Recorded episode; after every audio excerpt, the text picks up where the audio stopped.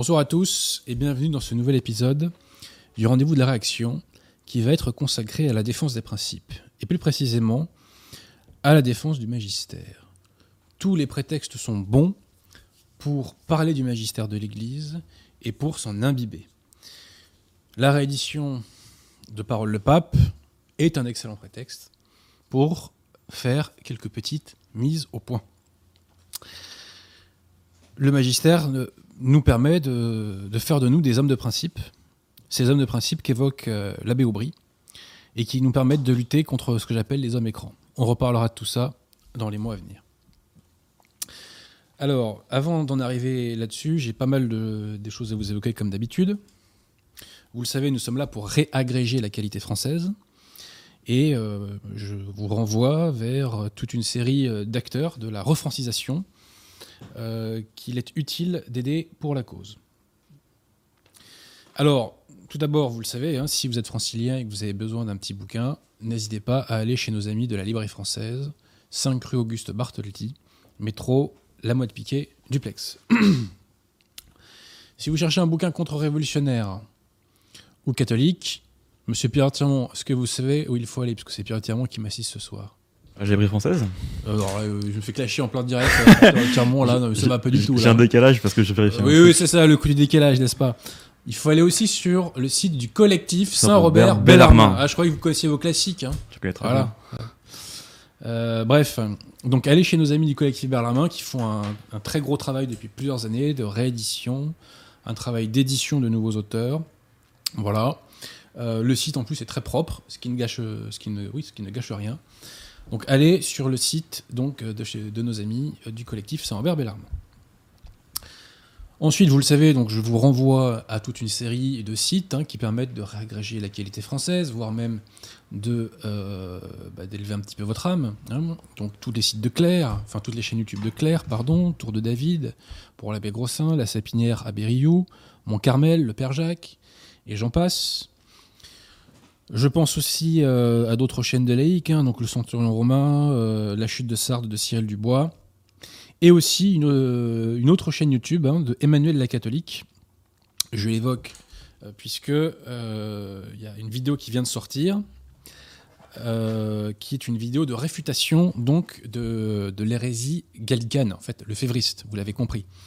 Voilà, donc nous mettons le lien en description. Je vous invite à aller la voir. La lutte contre l'égalicanisme est un combat qui, euh, comment vous dire, dont on parle peu, qui est peu mis en lumière, mais qui est un combat extrêmement important, puisque l'égalicanisme, c'est ce qui nous empêche d'ouvrir les yeux sur la situation actuelle. On y reviendra un peu plus tard. Voilà, donc aussi, euh, Guillaume Van fait un bon boulot en ce moment, je trouve, sur Fidepost. Euh, alors, je crois, que le nom de la chaîne YouTube, c'est Fide TV, je crois. Enfin, je ne suis pas sûr à à 100%. Mais bon, bref, Fide Post, Fide TV, Guillaume Fonazel, vous tapez tout ça et, euh, vous trouverez euh, tout ce qu'il faut. Voilà. Euh, donc, j'ai évoqué donc l'éclair, Guillaume Fonazel, etc. Ok, c'est bon. ensuite, j'ai fait une vidéo pour la chaîne YouTube Les Ardosiens, si je dis pas de bêtises. dans lequel j'évoque donc l'affaire Dreyfus. Donc en fait, c'est plus, plus précisément, nous évoquons le film de Polanski, J'accuse. Donc c'est une analyse cinématographique, historique, euh, du, euh, du film de Polanski, J'accuse. Voilà. Donc je vous invite à aller voir cette émission. C'est une émission sympathique avec que je fais avec donc d'autres âmes françaises, si je puis dire. Voilà. Avec un Z ardosien et c'est dans la description. Merci Monsieur Pirotier. Bon voilà, donc il n'y a plus de décalage là, c'est bien. Vous n'êtes plus décalé. Bref, voilà, voilà. ah oui, alors, euh, avant d'en arriver au magistère de l'Église, quelques petites nouvelles de l'abbé Vigano, si j'ai pas oublié, euh, si j'ai pas oublié mes fiches. Non, c'est bon, c'est ici. Est-ce que c'est ici? Ah ben non, c'est là. Je suis bête. Alors, euh, l'abbé Vigano en ce moment fait toute une série de vidéos. Tout n'est pas parfait dans ces vidéos, mais il y a de temps en temps quand même du positif. Quand l'abbé Vigano euh, fait un pas en arrière, il fait aussi un pas en avant. Oui, alors que Monseigneur Lefebvre, c'était un pas en avant, deux en arrière. Bah, l'abbé Vigano, lui, il équilibre les choses. Alors, dans une vidéo récente, ce qui est très intéressant, enfin, il y a deux choses intéressantes. La première, c'est que il cite euh, la plus grande faute de Louis XIV, qui est de ne pas avoir écouté Sainte Marguerite Marie à la coque. Citation de l'abbé Vigano.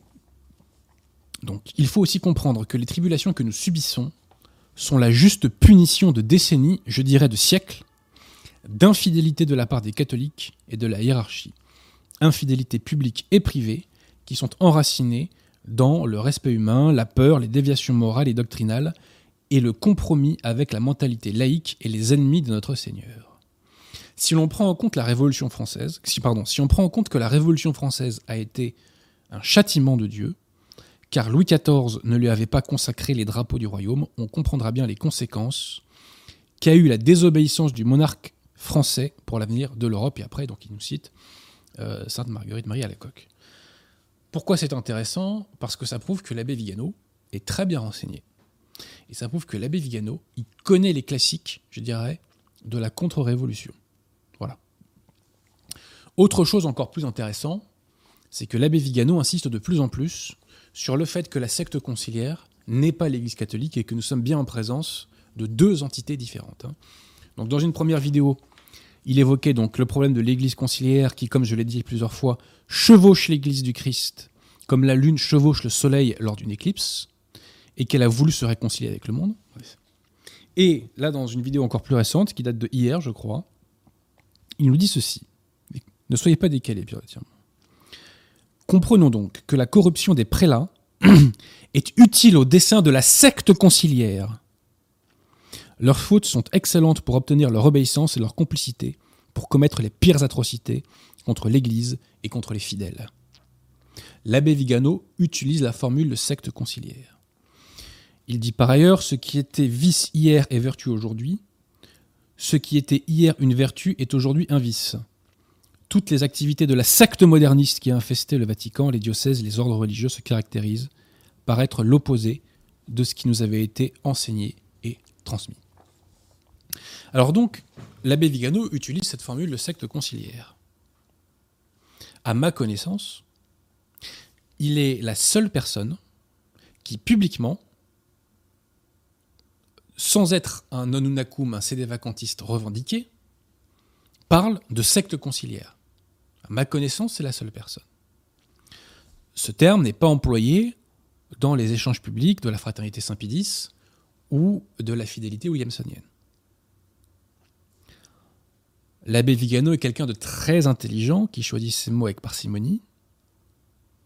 Quand il emploie cette formule, il sait ce qu'il fait. Et il s'adresse à des gens quand il fait ça. L'emploi de cette formule, on en discutait avec le Père Jacques tout à l'heure, et il en est arrivé à cette, conclusion que je partage. L'emploi de cette formule indique que l'abbé Vigano a l'intention d'aller jusqu'au bout et indique que l'abbé Vigano prépare lentement, de façon crescendo, il prépare le terrain. Voilà. On n'emploie pas, je dirais, euh, par hasard, la formule de secte conciliaire. Je suis très heureux que l'abbé Vigano l'emploie. Il l'avait utilisé d'ailleurs il n'y a encore pas si longtemps. Voilà. Alors, j'ai oublié de le dire aussi, euh, vous trouverez en description une offre d'emploi, et même il y a plusieurs offres d'emploi hein, qui sont sur le site catholique de France, et euh, notamment pour deux d'entre elles, je crois qu'il faut un permis B. Voilà. Donc, il y a euh, près d'un an de ça, on avait relayé une offre d'emploi, et je crois que ça a été fructueux puisque une personne est embauchée en CDI. Euh, donc là, il y a des offres d'emploi, encore une fois. Donc euh, allez-y, hein, si jamais euh, vous n'avez pas d'emploi, bah, ma foi, tentez votre chance. Voilà, voilà. Alors, on va arriver au sujet du jour, mais comme nous sommes bientôt dans une période électorale, j'ai eu l'idée de relire les extraits du magistère sur l'engagement politique. Que nous dit le magistère de l'Église sur l'engagement politique? Est-ce que le magistère nous dit, par exemple, qu'il ne faut pas s'engager en politique dans le cadre d'un régime qui serait hostile à l'Église À votre avis, Pierre Tirmont? Vous êtes décalé Je toujours peux pas écouter en même temps. Et Oui, oui, voilà, monsieur Pierre Tirmont est encore décalé. voilà, bah, félicitations. Bon, je vous clash. hein, je vous clash. Alors, que nous dit le magistère de l'Église sur l'engagement politique dans le cadre d'un régime qui n'est pas catholique? Léon XIII et Saint-Pidis donc se sont exprimés à ce sujet. Donc citation de Léon XIII, Immortale Dei.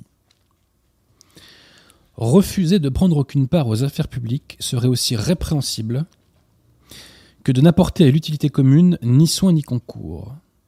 D'autant plus que les catholiques, en vertu même de la doctrine qu'ils professent, sont obligés de remplir ce devoir en toute intégrité et conscience. Il est donc évident que les catholiques ont de justes motifs d'aborder la vie politique. Car ils le font et doivent le faire non pour approuver ce qu'il peut y avoir de blâmable présentement dans les institutions publiques, mais pour tirer de ces institutions mêmes, autant que faire se peut, le bien public sincère et vrai, en se proposant d'infuser dans toutes les veines de l'État, comme une sève et un sang réparateur, la vertu et l'influence de la religion catholique. Donc, je répète que Léon XIII nous dit qu'il ne faut pas s'engager pour approuver ce qu'il y a de blâmable dans les institutions, mais pour tirer de ces institutions tout le bien que l'on peut faire. Et il nous dit donc qu'il faut infuser, la formule est très belle, dans toutes les veines de l'État, comme une sève et un sang réparateur, la vertu et l'influence de la religion catholique. Par ailleurs, Léon XIII nous dit donc il est nécessaire que tous les catholiques dignes de ce nom se déterminent à être et à se montrer les fils très dévoués de l'Église, qu'ils repoussent sans hésiter tout ce qui serait incompatible avec cette profession, qu'ils se servent des institutions publiques autant qu'ils le pourront faire, en conscience, au profit de la vérité et de la justice, qu'ils se servent des institutions autant qu'ils le pourront faire, en conscience, au profit de la vérité et de la justice, qu'ils travaillent à ce que la liberté ne dépasse pas la limite posée par la loi naturelle et divine. Qu'ils prennent à tâche de ramener toute constitution publique à cette forme chrétienne que nous avons proposée pour modèle. Ça, c'est fondamental. Qu'ils prennent à tâche de ramener toute constitution publique à cette forme chrétienne que nous avons proposée pour modèle.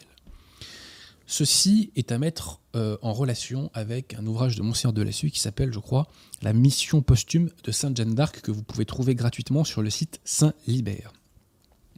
Que nous dit Monseigneur de Lassus au début de cet ouvrage Il nous dit que quand Constantin s'est converti et ensuite euh, quand Théodose a fait le christianisme d'État, il y a eu une catholicisation, je dirais, progressive des institutions, mais la chose n'est pas allée jusqu'au bout. Il y avait un gros hic, un gros obstacle. Cet obstacle, c'était que euh, il y avait une divinisation de l'État sous l'Empire romain, en quelque sorte. Et ça, c'est pas compatible avec la doctrine de l'Église. Donc c'est pourquoi, selon Monsieur de Lassus, l'Empire a chuté et qu'on a envoyé les barbares. Mais c'est cette même problématique. Il faut ramener toute constitution publique à cette forme chrétienne que nous avons proposée modèle. Si la France veut survivre, elle devra donc ramener toute constitution publique à cette forme chrétienne que le magistère propose pour modèle. Alors Saint-Pédis nous, nous évoque aussi euh, l'engagement. Il nous dit donc la possibilité de cette bienveillante concession de notre part entraîne pour tous les catholiques le devoir de se préparer prudemment et sérieusement à la vie politique pour le moment où ils y seraient appelés. Euh, et plus loin, il nous dit donc que les catholiques doivent se souvenir avant tout d'être en toutes circonstances, donc de se montrer vraiment catholique, assumant et exerçant les charges publiques avec la ferme et constante résolution de promouvoir autant qu'il le peut le bien social et économique de la patrie, et particulièrement du peuple, suivant les principes de la civilisation nettement chrétienne, et de défendre en même temps les intérêts suprêmes de l'Église, qui sont ceux de la religion et de la justice. Donc retenons quand même ces idées hein, de Léon XIII, qui consistent à tirer un maximum de bien des institutions même quand elles sont blâmables, et qui consiste à, euh, alors je répète aussi, à infuser donc dans les veines de l'État le catholicisme pour changer l'État, et à ramener les choses, euh, à ramener donc la Constitution dans les prescriptions de l'Église. Le magistère de l'Église est pragmatique, et il sait que c'est pas en claquant les doigts qu'on métamorphose la situation.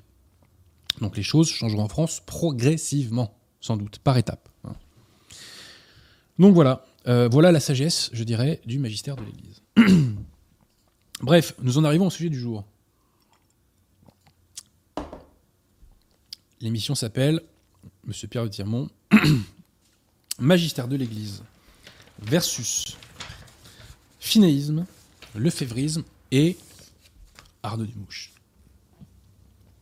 Alors commençons par le finéisme, ça sera très court. Le finéisme est euh, une hérésie qui, qui consiste à nier ce qu'on appelle le baptême de désir. Le baptême de désir, c'est la faculté pour un non-catholique qui n'a jamais entendu parler du Christ ou de l'Église, donc c'est la faculté pour cet individu de devenir un membre invisible de l'Église en respectant la loi naturelle. Et de la sorte, il peut se sauver. Voilà. Alors, dans la première édition de Parole de Pape, j'avais déjà des entrées sur le baptême de désir et sur l'ignorance invincible. Mais, entre-temps, j'ai retrouvé donc une référence du Concile de Trente qui évoque donc ce baptême de désir.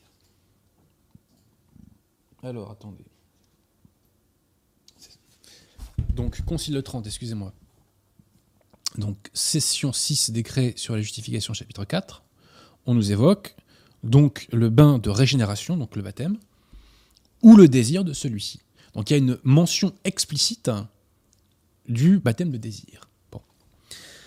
Alors, moi, à ce stade, je m'interroge. Les frères Daimon, qui sont les principaux zélateurs du finéisme, que j'ai rebaptisé les frères Dimon. Bon. Les frères Daimon connaissent très bien le magistère, puisqu'ils n'arrêtent pas de le citer à tort et à travers. D'ailleurs, je ne dis pas que toutes leurs analyses sont fausses, mais bon, ils professent une hérésie, un fait. Ces gens-là connaissent parfaitement, enfin, connaissent très bien le magistère. Et là, et ils nous disent que le magistère n'évoque pas le baptême de désir et l'ignorance invincible. Alors, il y a plusieurs textes qui l'évoquent, mais là, je ne vous parle pas d'un texte poussiéreux. Je vous parle d'un des textes les plus connus du magistère de l'Église, le Concile de Trente. Comment se fait-il que les frères Daimon, qui connaissent si bien le magistère, soient passés à travers ce passage? Mystère et boule de gomme. En tout cas, voilà, je le répète, le Concile de Trente évoque le baptême de désir. Donc cela prouve que le finéisme est une hérésie à éradiquer. Voilà. J'en arrive maintenant à une autre hérésie. J'en arrive à la question du lefévrisme. Le lefévrisme, c'est la religion qui est professée par la fraternité Saint-Pilice. Qu'est-ce que c'est le lefévrisme?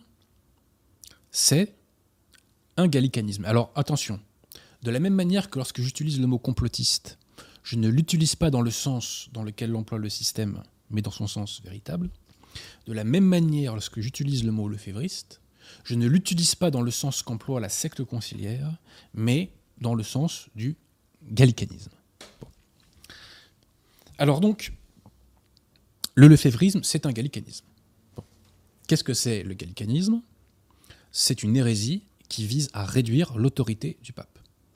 L'abbé Aubry a de très belles pages sur la question du gallicanisme. Et dans mon ouvrage L'infaillibilité pontificale, que vous pouvez trouver euh, gratuitement sur le site des éditions, des Altitude, vous trouverez ces passages de euh, l'abbé Aubry. Enfin, c'est la moitié du bouquin qui est, gratuite, et vous trouverez donc tous ces passages de l'abbé Aubry. Décidément, vous voyez, on retombe toujours sur l'abbé Aubry. Hein, c'est normal, puisque nous sommes là pour défendre les principes, et que l'abbé Aubry euh, avait pour, je dirais, action première, justement, la défense de ces principes. Bon.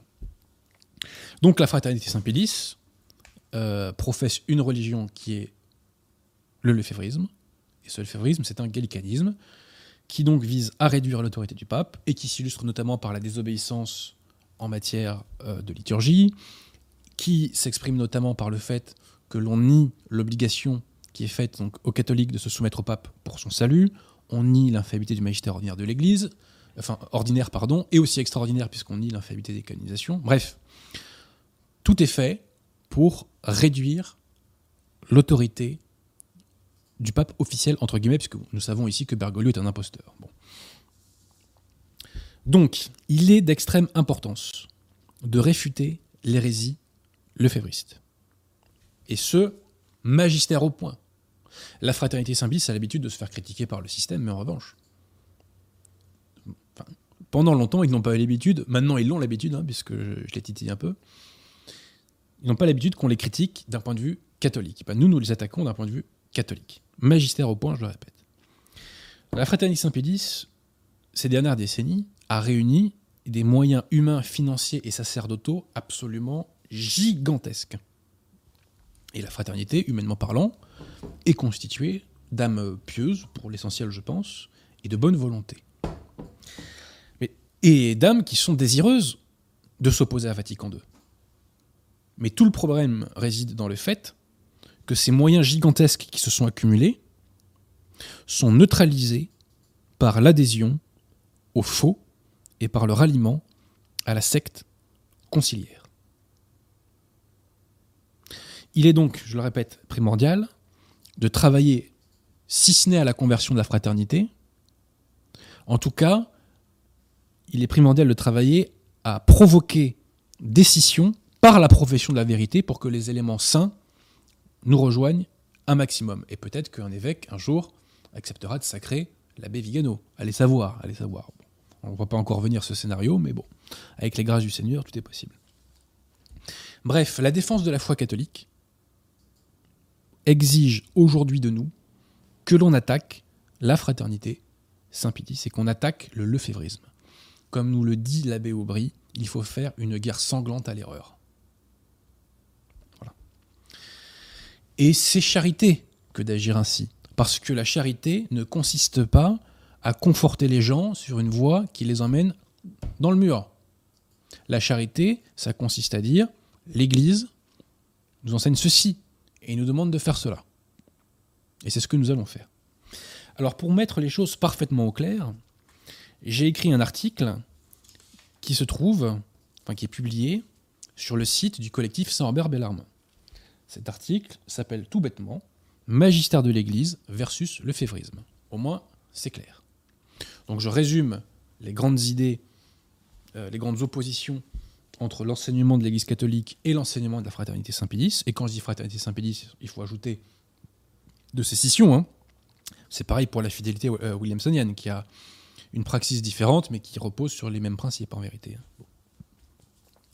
Donc je vous disais, euh, je, euh, dans un premier temps, je synthétise donc les oppositions qu'il y a entre l'enseignement de l'Église et l'enseignement de la fraternité Saint-Pédis, et ensuite, bah, j'oppose les textes du magistère qui sont incompatibles avec la position lefévriste.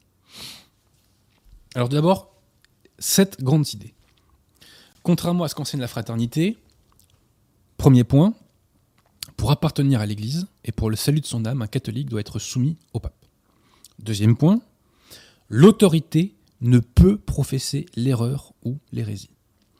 Troisième point, un pape ne peut pas être hérétique, donc moderniste. Quatrième point, l'obéissance au pape est le meilleur moyen de garder la foi. Cinquième point, le magistère ordinaire de l'Église, exercé notamment par les encycliques, est infaillible. Je vous renvoie, chers amis lefévristes, à Humani Generis de XII, qui le dit mot pour mot. Sixième point, les canonisations sont infaillibles et relèvent du magistère extraordinaire de l'Église. On va traiter ce point tout de suite. Hein puisque par exemple pour la canonisation de, du bienheureux euh, André Hubert Fournet, Pion évoque l'infaillible sentence en ces termes, nous décrétons et définissons.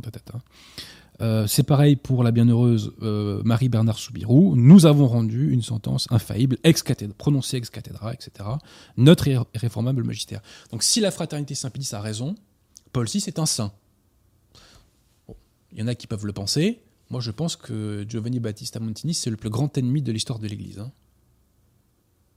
Je vous le dis, hein, je pense que c'est le plus grand ennemi de l'histoire de l'Église catholique. Et septième point, le modernisme est une hérésie qui, comme toute autre hérésie, exclut de l'Église celui qui y adhère. Et je rappelle que Saint Pédis nous enseigne infailliblement que le moderniste est le pire ennemi de l'Église. Hein. Il le dit dans Pascendi, on y reviendra tout à l'heure. Bon. Vous suivez Pierre Diamant Merveilleux. Alors maintenant, nous allons citer quelques petits extraits du Magistère qui, comme je vous le dis, s'oppose frontalement, à la religion qui est professée par la fraternité Saint-Pédis. Alors tout d'abord, premièrement, contrairement à ce qu'enseigne la fraternité, on n'appartient pas à l'Église sans adhérer et obéir fidèlement au pape. Pions mortalium animos, dans cette Église du Christ, personne ne se trouve, personne ne demeure, si par son obéissance il ne reconnaît et n'accepte l'autorité et le pouvoir de Pierre et de ses légitimes successeurs. Citation encore plus puissante. Pie XII, Mystici Corporis, Christi. Cela se trompe donc dangereusement, qui croit pouvoir s'attacher au Christ tête de l'Église sans adhérer fidèlement à son vicaire sur la terre. Je répète, cela se trompe donc dangereusement, qui croit pouvoir s'attacher au Christ tête de l'Église sans adhérer fidèlement à son vicaire sur la terre. Donc, si la fraternité a raison et si Bergoglio est pape, il faut adhérer à Bergoglio pour adhérer à Jésus-Christ. Comme c'est crédible. Ensuite, deuxièmement, contrairement à ce qu'enseigne la fraternité, pour son salut, un catholique doit être soumis au pape. Boniface VIII, Unam Sanctam, il est absolument nécessaire au salut pour toute créature humaine d'être soumise au pontife romain. Clair, net, précis. Ensuite, euh, je passe au quatrièmement. Euh, je ne vais pas tout vous faire, ça serait long.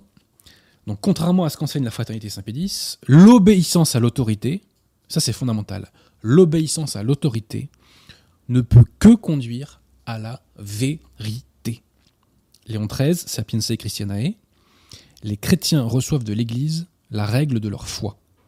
Ils savent avec certitude qu'en obéissant à son autorité et en se laissant guider par elle, ils seront mis en possession de la vérité. Ils savent avec certitude qu'en obéissant à son autorité, ils seront mis en possession de la vérité. Donc on ne peut pas être trompé en matière de foi et de mœurs lorsqu'on écoute l'autorité. C'est fondamental parce que la fraternité Saint-Pédis nous dit que dans le cadre du magistère ordinaire, il y aurait des enseignements inconstants en matière de foi et de mœurs. Il est de foi qu'il est impossible qu'il y ait des enseignements inconstants sur un sujet déjà traité par l'Église en matière de foi et de mœurs. Donc si on écoute la fraternité, en se laissant guider par Bergoglio, on sera mis en possession de la vérité. C'est très sérieux une fois encore. Alors, cinquièmement, contrairement à ce qu'enseigne la fraternité, celui qui reconnaît l'autorité du pape mais lui désobéit est digne d'anathème. Pie IX, quae in patriarchatu, ceux qui reconnaissent donc l'autorité du Saint-Siège mais refusent fièrement d'y obéir sont dignes de l'anathème. Encore une fois, c'est clair, c'est net, c'est précis. Donc la position de la fraternité Saint-Pédis, c'est celle-ci. Hein. C'est-à-dire, je reconnais, mais je désobéis. Ou des Williamsoniens, qui en anglois donc disent, je crois, euh, recognize and euh, resist, n'est-ce pas? Donc reconnaître et résister. Pie IX nous dit que cette attitude est digne d'anathème. Voilà. Ensuite, là aussi c'est très fort. Contrairement à ce qu'enseigne la fraternité, le pape est dirigé par Jésus-Christ. Et les catholiques doivent se laisser enseigner et guider par lui en matière de foi et de mœurs. Pie XI, Casti Conubi, c'est le propre des vrais chrétiens de se laisser gouverner et conduire en tout ce qui concerne la foi et les mœurs par la Sainte Église de Dieu, par son pasteur suprême, le pontife romain, qui est lui-même dirigé par notre Seigneur Jésus-Christ. Pontife romain qui est lui-même dirigé par notre Seigneur Jésus-Christ.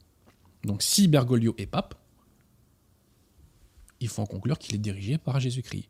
Donc quand il fait venir Pachamama, il faut en conclure que ça serait dirigé par Jésus-Christ. Est-ce sérieux, ami lefévriste Est-ce sérieux? Bon. Donc contrairement à ce qu'enseigne la fraternité, donc l'Église et la foi reposent sur, Pierre, c'est-à-dire que c'est le pape qui confirme dans la foi, et ce n'est pas les fidèles qui confirment le pape dans la foi. hein. Bon, là-dessus, il y aura plusieurs citations, vous trouverez ça sur le site du collectif Saint-Verbe Larmain. On poursuit. Ah oui, ça c'est important. Donc, neuvièmement, contrairement à ce qu'enseigne la fraternité, le pape enseigne toujours la vérité en matière de foi et de mœurs. Un pape ne peut pas être hérétique. Léon XIII satis cognitum. C'est pour cela que par la vertu de ses prières, Jésus-Christ notre Seigneur a obtenu à Pierre que, dans l'exercice de son pouvoir, sa foi ne défaillit jamais. Dans l'exercice de son pouvoir, sa foi ne défaillit jamais. Donc un pape ne peut pas perdre la foi, un pape ne peut pas être hérétique dans le cadre de ses fonctions. Pie IX le disait déjà dans Qui Pluribus, nous parle de celui à la foi de qui il a promis de ne jamais défaillir. Et Pie IX le disait aussi dans Ad Apostolicae Sedis, il importe en effet que celui dont la foi ne saurait défaillir, donc le pape, hein, guérisse les blessures faites à la foi. Ensuite, euh, bon, je passe là-dessus. Alors, euh, 12e. Ah oui, non, attendez, j'en ai oublié un qui est important. Dans le huitièmement, donc, contrairement à ce qu'enseigne la fraternité, il est impossible que l'Église enseigne l'erreur. Je répète, il est impossible que l'Église enseigne l'erreur. Léon XIII, Libertas, pour la foi et la règle des mœurs, Dieu a fait participer l'Église à son divin magistère et lui a accordé le divin privilège de ne point connaître l'erreur. Le divin privilège de ne point connaître l'erreur. C'est pourquoi elle est la grande, la sûre maîtresse des hommes et porte en elle un inviolable droit à la liberté d'enseigner. Ensuite, douzièmement, contrairement à ce qu'enseigne la fraternité, le moderniste est le pire ennemi de l'Église. Il est hérétique, donc en dehors de l'Église. Saint Pédis Pachendi, ennemis de l'Église, certes ils le sont, les modernistes, et dire qu'elle n'en a pas de pire, on ne s'écarte pas du vrai. Et dans Relicturus, Saint Pédis nous dit au sujet des modernistes qu'ils ont perdu la foi. Rappelez-vous, hein, on vient de dire tout à l'heure qu'un pape ne peut pas voir sa foi défaillir. hein. Donc Saint Pédis nous dit que les modernistes ont perdu la foi et que tout en se croyant sur le navire, ils ont fait lamentablement naufrage. Donc tout en se croyant dans l'église, en fait, ils sont en dehors. C'est important à rappeler pourquoi Parce que la fraternité Saint-Pédis mystifie ses fidèles en leur disant qu'un pape peut être moderniste. Mais c'est pareil pour la fidélité, hein, je précise, enfin pour les, les groupes williamsoniens. hein. On mystifie les fidèles en disant qu'un pape peut être moderniste et donc qu'il peut perdre la foi. C'est faux. C'est faux. Voilà. Le magistère vous le démontre. Donc, la position, les positions lefévristes sont radicalement incompatibles avec ce qu'enseigne l'Église. Voilà. Il est de foi que la réalité qui nous est vendue par la fraternité Saint-Pédis ne peut pas exister. Alors en conclusion, que dire? Bien malgré euh, sa décomposition progressive, la secte conciliaire tient encore parce que les forces concentrées au sein de la fraternité Saint-Pédis, qui sont des âmes pieuses, désireuses de lutter contre Vatican II, euh, donc euh, ces forces, en raison de leur adhésion à l'hérésie gallicane, sont neutralisées, parce que le bon Dieu donne victoire euh, à ceux qui professent la vérité. Hein bon. Donc, la fraternité Saint-Pédis a accumulé des moyens gigantesques, ils ont créé une grosse Bertha, mais ils refusent de mettre l'obus dedans pour tirer. Voilà. Donc, loin de défendre les principes, la fraternité, au contraire, les attaque. Elle est ralliée à la secte conciliaire par l'unacum, par la demande de lever des excommunications, par toute une série d'accords pratiques relatifs à l'administration des sacrements. Donc les sacrements de la fraternité aujourd'hui sont administrés au titre d'un pouvoir de juridiction, l'OL délivré par Bergoglio, comme c'est sérieux. Et aussi, elle est ralliée à la secte conciliaire par la lutte contre la position d'Anonacum. Voilà. Donc pour l'Église, pour le salut des âmes, prions pour que la fraternité abjure son gallicanisme, prions pour qu'elle revienne à la foi catholique et qu'elle rejoigne les catholiques dans leur combat contre la secte conciliaire dénoncée par l'abbé Vigano. Voilà. Il fallait faire toutes ces mises au point. Je sais, amis lefévristes, que nombre d'entre vous ne me pardonnent pas euh, de dire la vérité. Mais ma foi, quand on a la chance de connaître le magistère, eh bien, euh, c'est un devoir. C'est un devoir que de le diffuser. C'est pourquoi d'ailleurs j'ai fait euh, Parole le Pape. Il faut bien comprendre une chose, hein, c'est que qu'attend, la secte conciliaire de la fraternité? Plusieurs choses, mais principalement. La secte conciliaire dans son canal principal se moque des critiques faites contre Vatican II par la fraternité. Tant que la fraternité donne à la secte conciliaire un blanc-seing de catholicité. Tant que la fraternité Saint-Pédis dira que les autorités conciliaires sont l'Église instituée par Jésus-Christ, tant qu'elle dira ça, la fraternité Saint-Pédis pourra critiquer autant qu'elle veut Vatican II. D'ailleurs, Bergoglio et la fraternité ont d'excellentes relations. Bon. D'ailleurs, le, le fameux motu proprio, c'est un cadeau fait à la fraternité, parce qu'à terme, il y a beaucoup de fidèles qui vont aller à la fraternité, et euh, également des séminaristes. hein. Donc voilà, en ce qui concerne la réfutation de l'hérésie euh, gallicane véhiculée par la fraternité Saint-Pédis. Alors maintenant, on en arrive au final. Pardon. on en arrive au final. Et le final, c'est quoi? Eh ben, C'est une analyse de ce livre de Monsieur Dumouche, L'heure de la mort. C'est un de mes clients qui m'a donné l'idée de faire cette analyse. Mes clients d'ailleurs qui est la fraternité. Et il m'évoquait que Arnaud Dumouche raconte qu'à l'heure de la mort, Mahomet revient voir les musulmans avec le Christ. À l'époque, je dis écoute, euh, moi j'étais débattu avec Dumouche. Bon, je sais qu'il raconte euh, un certain nombre d'hérésies, mais euh, bon, quand même, il va pas raconter des trucs aussi gros. Il va pas aussi loin. J'avais pas encore le livre à ce moment-là. Donc j'ai lu le livre. Alors en fait, le message d'Arnaud Dumouche est le même que celui de Vatican II. Quel est ce message? Le message, c'est on s'est trompé. Pendant des siècles, on pensait qu'il était difficile de se sauver, enfin pendant des siècles, pendant, deux millénaires même, quasiment. Mais en vérité, eh bien, les portes du salut sont beaucoup plus ouvertes que ce que l'on croit. Voilà. On a fait une mauvaise interprétation en somme de la fameuse formule, je crois. Euh, beaucoup d'appelés et peu d'élus. Donc Arnaud Dumouche est un conciliaire modéré, c'est-à-dire que contrairement à Wojtyla et Bergoglio, il ne professe pas explicitement le salut universel, mais il professe un salut quasiment universel, comme on va le voir. Sur tous les sujets qu'il traite, tous les sujets, il s'oppose à l'enseignement de l'Église.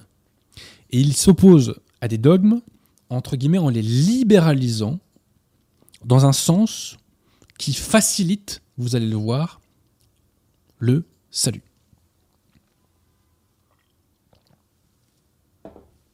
Nous avons vu avec l'abbé Aubry l'autre jour que, c'est une citation de l'abbé, toute thèse théologique se prouve par l'autorité de l'Église.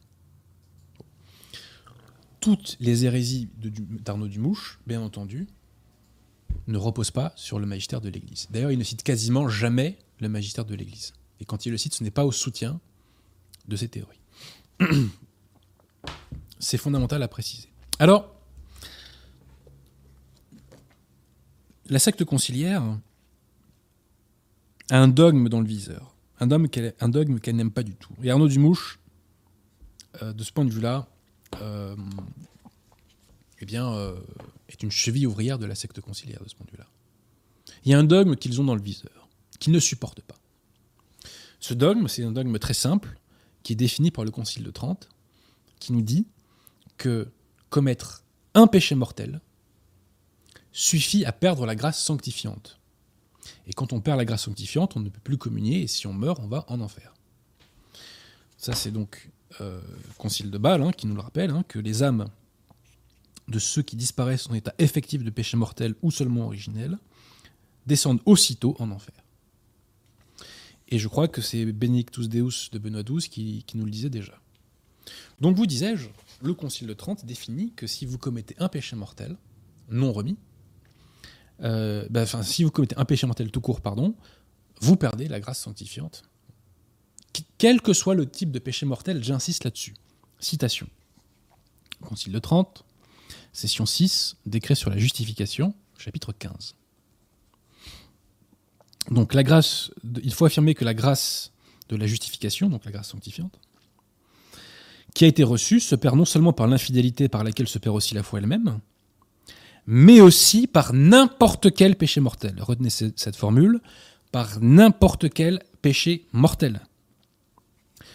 On défend ainsi la doctrine de la loi divine qui exclut du royaume de Dieu non seulement les infidèles, mais aussi les fidèles fornicateurs, adultères, efféminés, sodomites, voleurs, avares, ivrognes, médisants, rapaces, et tous les autres qui commettent des péchés mortels. Donc, je répète, hein, n'importe quel péché mortel fait perdre la grâce sanctifiante. Et comme nous l'avons vu, le péché, si on meurt en état de péché mortel, eh bien, on va en enfer. C'est l'enseignement de l'Église. Mais ce dogme qui est donc défini au Concile de Trente, c'est pas n'importe quel dogme. Pourquoi? Parce que ce dogme, c'est aussi le bouclier de notre morale. C'est le bouclier de notre état de grâce. Pourquoi? Parce que l'homme a le mal en lui. Voilà. Citation, Pie XII, Mystici Corporis Christi, ce lamentable penchant au mal des individus. Citation de Pie XI, Zorge. La propension au mal que chacun doit, avec l'aide de la grâce, de la pénitence, de la lutte, de l'effort moral, refouler et surmonter. Les mots sont forts. hein. Léon XIII, dans Humanum Genus, nous disait La nature humaine a été violée par le péché originel, et à cause de cela, étant devenue beaucoup plus disposée au vice qu'à la vertu, l'honnêteté est absolument impossible si les mouvements désordonnés de l'âme ne sont pas réprimés et si les appétits n'obéissent pas à la raison. Donc, pour être fidèle à la vertu, nous, sommes obligés de réprimer les mouvements désordonnés de notre âme. Et enfin, Grégoire XVI nous disait que nous avons un naturel enclin au mal. Donc, le mal est en nous et la tentation vers les péchés est en nous. Donc, nous avons en nous des tentations donc, pour des péchés, voire même pour des péchés mortels. Et ce qui nous empêche souvent, enfin selon les cas, mais ce qui nous empêche généralement souvent de commettre un péché mortel, alors qu'on a un mouvement désordonné de notre âme qui nous pousse à commettre ce péché mortel. Ce qui nous empêche de commettre ce péché mortel, c'est qu'on se rappelle que si on commet ce péché mortel, on perd la grâce sanctifiante. Voilà. Et on ne peut plus communier, et si on meurt, c'est enfer direct. Voilà. Donc, je le répète que ce dogme selon lequel n'importe quel péché mortel euh, nous fait perdre la grâce sanctifiante, c'est le bouclier de notre morale, parce qu'en s'en rappelant, on peut lutter contre nos tentations et on peut éviter de commettre beaucoup de péchés, mortels ou véniels d'ailleurs. Voyez? Donc je répète, ce dogme défini par le Concile de Trente, c'est le bouclier de notre état de grâce, sous réserve qu'on soit catholique honnête et conséquent bien sûr. Je tiens à rappeler ce dogme absolument fondamental, parce que Monsieur Dumouche, ce dogme, il l'a dans le viseur, et je vais m'en expliquer. Donc, je vous disais que Arnaud Dumouche réinterprète, il fait du libre examen en fait, hein, sur l'enseignement de l'Église, il s'oppose à l'enseignement de l'Église et il réinterprète des dogmes dans un sens de l'ouverture au salut. Alors, Arnaud Dumouche a une hérésie matricielle. Cette hérésie matricielle, c'est l'apparition du Christ à l'heure de la mort. L'idée est la suivante, c'est que lorsque, selon Arnaud Dumouche, hein, ça c'est pas l'enseignement de l'Église, hein, je précise, hein, alors, il nous dit que c'est enseigné par une sainte. Non, monsieur Dumouche, Sainte Faustine n'est pas une sainte. Elle a été mise à l'index c'est une fausse sainte parce que les canonisations chez les conseillères ne valent rien. Voilà. Donc, l'hérésie matricielle d'Arnaud Dumouche est la suivante. Lorsqu'une âme, lorsqu'un homme meurt, son âme ne va pas tout de suite soit au paradis, au purgatoire ou en enfer ou dans les limbes. Son âme se retrouve dans un espace qui appelle, enfin donc c'est un espace et un temps. Euh, comment il appelle ça? Donc euh, il existe entre les deux mondes, page 83, hein, il existe entre les deux mondes tout un espace et tout un temps. Les témoins d'une expérience de mort approchée en témoignent. Mais depuis quand euh, les témoignages des témoins de- d'expériences de, mort approchée sont des fondements de la théologie catholique, monsieur Dumouche Qu'est-ce que c'est que cette histoire? Quelque chose d'aussi incertain. Bon, bref. Donc le Christ apparaît dans cet espace-temps inconnu à l'heure de la mort.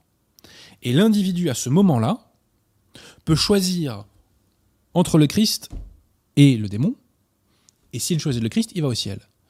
Vous me voyez venir, chers amis. Si ce dogme existe, c'est plus la peine de se prendre la tête à éviter les péchés mortels, puisqu'on aura toujours cette séance de rattrapage. Vous comprenez ce que je veux dire? Est-ce que je suis clair, monsieur Pierre-Tirement Cette hérésie professée par monsieur Dumouche est gravissime, parce que, implicitement, elle dit aux individus, faites ce que vous voulez, péchez tant que vous voulez, vous aurez une séance de rattrapage. C'est une hérésie vraiment atroce. Je vous renvoie au catéchisme du Concile de Trente pour vous rappeler encore et encore et encore que le péché mortel fait perdre la grâce sanctifiante et que ça nous emmène en enfer. Et il n'y a pas de séance de rattrapage. Si on meurt en état de péché mortel, il n'y a pas de séance de rattrapage, contrairement à ce qu'enseigne M. Dumouche avec son hérésie de l'ordre de la mort. Alors, M. Dumouche ne s'arrête pas là, hein, rassurez-vous. Rassurez-vous. Que nous dit-il? Que nous dit-il? Page 73, 75. Là, on s'accroche, c'est du lourd. Jésus ne vient pas seul.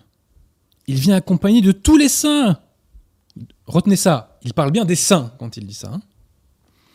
Au moment de la mort, l'apparition de la gloire de Jésus est amplement suffisante. Pourtant, il se fait accompagner par les personnes que le mourant a chéries durant sa vie terrestre. Plus loin. Aux musulmans qui croient dans le retour glorieux de Jésus homme et le connaissent par l'intermédiaire de Mahomet, Mahomet ou Mohamed, Jé- Jésus, vrai homme et vrai Dieu, se fait accompagner par le fondateur de leur religion. Donc Mohamed est devenu chrétien. Et sa présence est pour eux la plus belle prédication de l'évangile. Le tout étant écrit au premier degré. Hein bon. Donc, M. Dumouche nous dit que Mahomet est un saint devenu chrétien. Que nous dit magistère sur Mahomet Citation, Concile de Vienne, le perfide Mahomet. Ça vous fait rire, Pierre Tirement, vous n'avez pas honte. Citation du Concile de Bâle, la secte impie de Mahomet. C'est pas tout à fait compatible avec la sainteté, monsieur Dumouche. hein. Donc on voit qu'une fois encore, vous vous opposez au magistère de l'Église. L'Église a tranché cette question. Voilà. Alors, à votre décharge, monsieur Dumouche, je suis intellectuellement honnête. Ce que vous dites, effectivement, n'est pas compatible avec l'enseignement de l'Église catholique. Je sais que vous avez cette vidéo, hein, donc bon.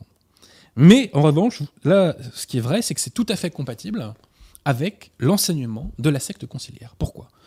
Parce que Jean-Paul II, voici là, enseigne donc dans une audience générale du 9 septembre 1998 que, à l'origine des fausses religions, on trouve fréquemment des fondateurs qui ont réalisé, avec l'aide de l'Esprit de Dieu, une expérience religieuse profonde.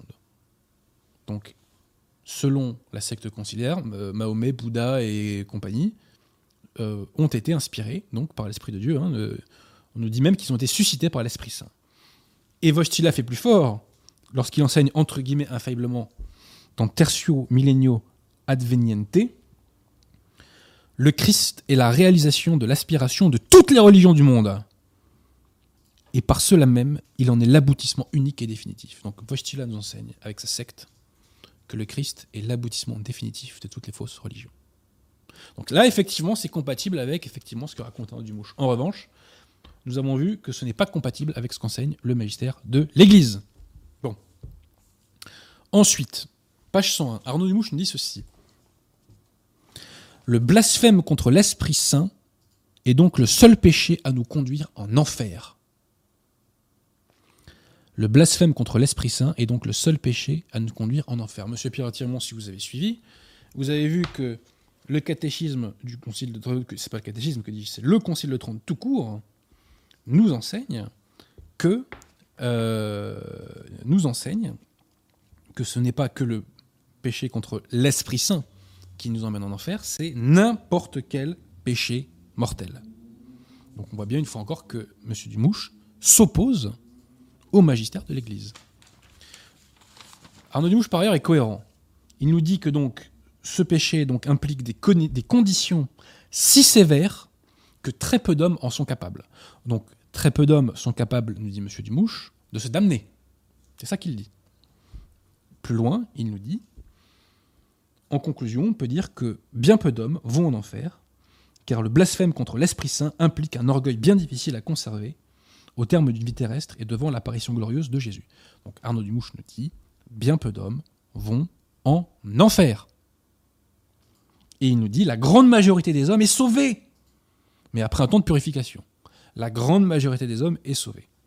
Nous, nous assure Arnaud Dumouche, qui semble-t-il sonde les reins et les cœurs et qui semble-t-il est au courant de, tous les jugements euh, du bon Dieu. Bon. Alors, Arnaud Dumouche, euh, je le répète, hein, donc, euh, nous plaide que seul le blasphème contre l'Esprit Saint euh, mène en enfer. Je vais le marteler. Le Concile de Trente, infailliblement, nous enseigne que n'importe quel péché mortel peut nous conduire en enfer. Arnaud Dumouche est cohérent, hein, puisqu'il évoque euh, Hitler. Et pages 107 et 109, il nous dit formellement, et sans trop rapidement, sans entrer trop rapidement dans sa conscience, Hitler ne semble pas s'être rendu coupable d'un véritable blasphème contre l'Esprit Saint avant l'heure de sa mort. Certes, M. Dumouche, mais Hitler, il a commis un nombre incalculable de péchés mortels. hein. de tous les morts qu'il a commis, en passant par son suicide. Conclusion, nous ne saurons qu'au ciel quel fut le choix définitif d'Hitler. Non mais qu'est-ce que c'est que ces histoires, monsieur Dumouche, là? Qu'est-ce que c'est que ces histoires là? Bon, bref. Alors concernant Judas, Arnaud Dumouche nous dit ceci, page 113. N'interprétons pas trop vite cette prophétie comme la preuve de la damnation éternelle de Judas. Alors là, j'ai oublié de prendre la référence, mais le catéchisme du Concile de Trente, je l'évoque dans les apôtres du salut universel, euh, le catéchisme du Concile de Trente, à deux reprises, nous dit que euh, Judas est damné en fait. hein. Alors attendez, est-ce que je vais vous retrouver ça tout de suite? Est-ce que je vais vous retrouver ça tout de suite? Euh, Tac, tac, tac, tac. Bon bref, je vais pas vous trouver ça tout de suite, je sais plus où j'ai mis ça précisément. Mais euh, donc le catéchisme du Concile de Trente enseigne infailliblement que euh, je, crois que je crois même que la formule c'est que Judas a perdu son âme. Vous voyez, il a perdu sa vie et son âme. Attendez, j'essaie de voir si je vous retrouve pas ça quand même. Bon, c'est pas grave, ça sera pour une autre fois. Mais ce point-là ne fait pas tellement débat. Non, mais ceci dit, sur Judas, on voit encore que Arnaud Dumouche ouvre les portes du salut. Alors là, on arrive aux limbes. Alors là, les limbes, c'est du lourd. hein. Encore une fois, c'est du très lourd. Donc Arnaud Dumouche nous dit que les enfants morts sans baptême, certes, vont dans les limbes, mais que ces limbes ne sont pas éternelles. Voilà. Et il s'oppose à saint Augustin et saint Thomas d'Aquin. Bien sûr, quand on a le choix entre saint Thomas d'Aquin d'un côté et saint Augustin et de l'autre Arnaud Dumouche, bien sûr, il faut, il faut, il faut pencher du côté d'Arnaud Dumouche. Bien sûr, c'est très sérieux ça aussi. hein. Bon. Euh, donc, les limbes. Que nous dit le magistère de l'Église sur les limbes? On y arrive. Excusez-moi. Voilà. Donc, catéchisme Saint-Pédis. Donc, catéchisme que Saint-Pédis a contrôlé lui-même, monsieur Dumouche. Donc, que nous dit Saint-Pédis Les enfants morts sans baptême vont aux limbes, où il n'y a ni récompense surnaturelle, ni peine. Car souillés du péché originel, et de celui-là seul, ils ne méritent ni le paradis, ni non plus l'enfer, ou le purgatoire. Les âmes sont immortelles, monsieur Dumouche. Vous le savez. Donc si une âme qui est dans les limbes, pour reprendre Saint-Pédis, ne peut aller ni au paradis, ni en enfer, ni au purgatoire, c'est qu'elle y reste pour l'éternité. Tout simplement. Donc n'allez pas raconter que les limbes ne sont pas éternelles. Les limbes sont éternelles. C'est l'enseignement de l'Église catholique, c'est l'enseignement de Saint-Pédis. Alors sur les limbes, une fois encore, je le répète, Arnaud Dumouche ouvre les portes du salut. Il ne supporte pas, semble-t-il, l'idée qu'il y ait des âmes qui soient dans les limbes. Bon, c'est l'enseignement d'église, mais passons. Alors Arnaud Dumouche invente, euh, enfin, fait une nouvelle hérésie. Il invente un nouveau type de baptême. Selon l'Église, il y a le baptême de l'eau, le baptême du sang et le baptême de désir. Arnaud Dumouche invente un nouveau type de baptême qui est le, le baptême par la pensée. J'avais presque envie de dire par télépathie, hein, quasiment à ce niveau-là. L'idée est la suivante, c'est que lorsqu'une femme est enceinte, si les parents prient pour le baptême de leur enfant, l'enfant se fait baptiser dans le ventre de sa mère. Citation, page 175. Au moindre désir de ses parents, le choix d'Adam et Ève est annulé avant même que l'enfant soit né. L'esprit vient et habite dans son cœur. D'habitude, cette habitation est réalisée par le baptême de l'eau, juste après la naissance. Mais si l'enfant vient mourir avant, un simple désir des parents exprimé dans leur prière suffit. Aussitôt, Dieu les écoute et vient supprimer en eux la faute originelle. Donc c'est le baptême, non pas de désir, mais c'est le baptême par pensée des parents. Ceci n'existe pas, ceci n'est pas l'enseignement de l'Église catholique. C'est contraire à l'enseignement de l'Église. Mais, Arnaud Dumouche convient quand même qu'il y a des parents qui ne veulent pas baptiser leur enfant. Donc comment font les enfants morts sans baptême dans ce cas-là? Arnaud Dumouche trouve la solution. Et je répète que rien de tout ça n'est fondé sur le magistère de l'Église. hein. Ce sont des pures spéculations d'Arnaud Dumouche. Ce qu'il nous dit, c'est que quand un enfant mort sans baptême et que ses parents n'ont pas désiré le faire baptiser, les saints, les saints vont adopter l'enfant et vont, par leur désir, vont effacer le péché originel qui est en lui. Et après coup, donc, une fois le péché originel supprimé, l'âme va être en face de, euh, de Jésus-Christ et du démon, et elle va choisir Jésus-Christ, et elle va aller en enfer. Donc en fait, selon Arnaud Dumouche, tous les enfants morts sans baptême vont au ciel. Ce n'est pas l'enseignement de l'Église, je le rappelle. Citation. Page 179 et 180. Lorsqu'un enfant meurt et est abandonné par ses parents ou par l'Église de la terre, il est aussitôt adopté par les volontaires de l'Église du ciel. Il est vrai que Dieu ne donne jamais la grâce du baptême sans que les parents le demandent. L'enfant est recueilli, le péché originel est effacé en lui. Dieu habite son âme. Qui adopte les enfants? Les saints du ciel sont tous volontaires. Pourtant, un père et une mère sont désignés, ainsi qu'un ange gardien. L'enfant reste un petit homme, et sa nature exige qu'il soit élevé par un homme et une femme, et là on s'accroche par deux amours qui s'harmonisent à la façon du yin et du yang des taoïstes. Mais c'est une plaisanterie. C'est-à-dire que Arnaud Dumouche ne fonde jamais ses théories sur le magistère, mais sur le yin et le yang des taoïstes. C'est quoi cette blague-là? Il y a vraiment des gens qui prennent ça au sérieux parmi les conciliaires? Vraiment, amis conciliaires, vous prenez ça au sérieux? Moi, j'ai un peu de mal. Hein. On en rigolerait presque si les âmes ne trinquaient pas derrière. Hein. Bon. Donc voilà, donc sur les limbes, foison d'hérésie d'Arnaud Dumouche. Alors ensuite, là, on arrive euh, au passage du livre qui m'a mis le plus mal à l'aise. Ce sont les passages sur le suicide. Et là, il faut avoir le cœur bien accroché, je vous le dis. Hein. Alors, à la décharge d'Arnaud Dumouche, je dis tout de suite qu'il écrit, je crois que c'est page 199, que le suicide est un acte qui déplaît à Dieu. Je tiens vraiment à le préciser, parce que ce qui suit euh, met vraiment mal à l'aise. Alors, monsieur Dumouche, le suicide, ce n'est pas qu'un acte qui déplaît à Dieu, c'est encore plus que cela.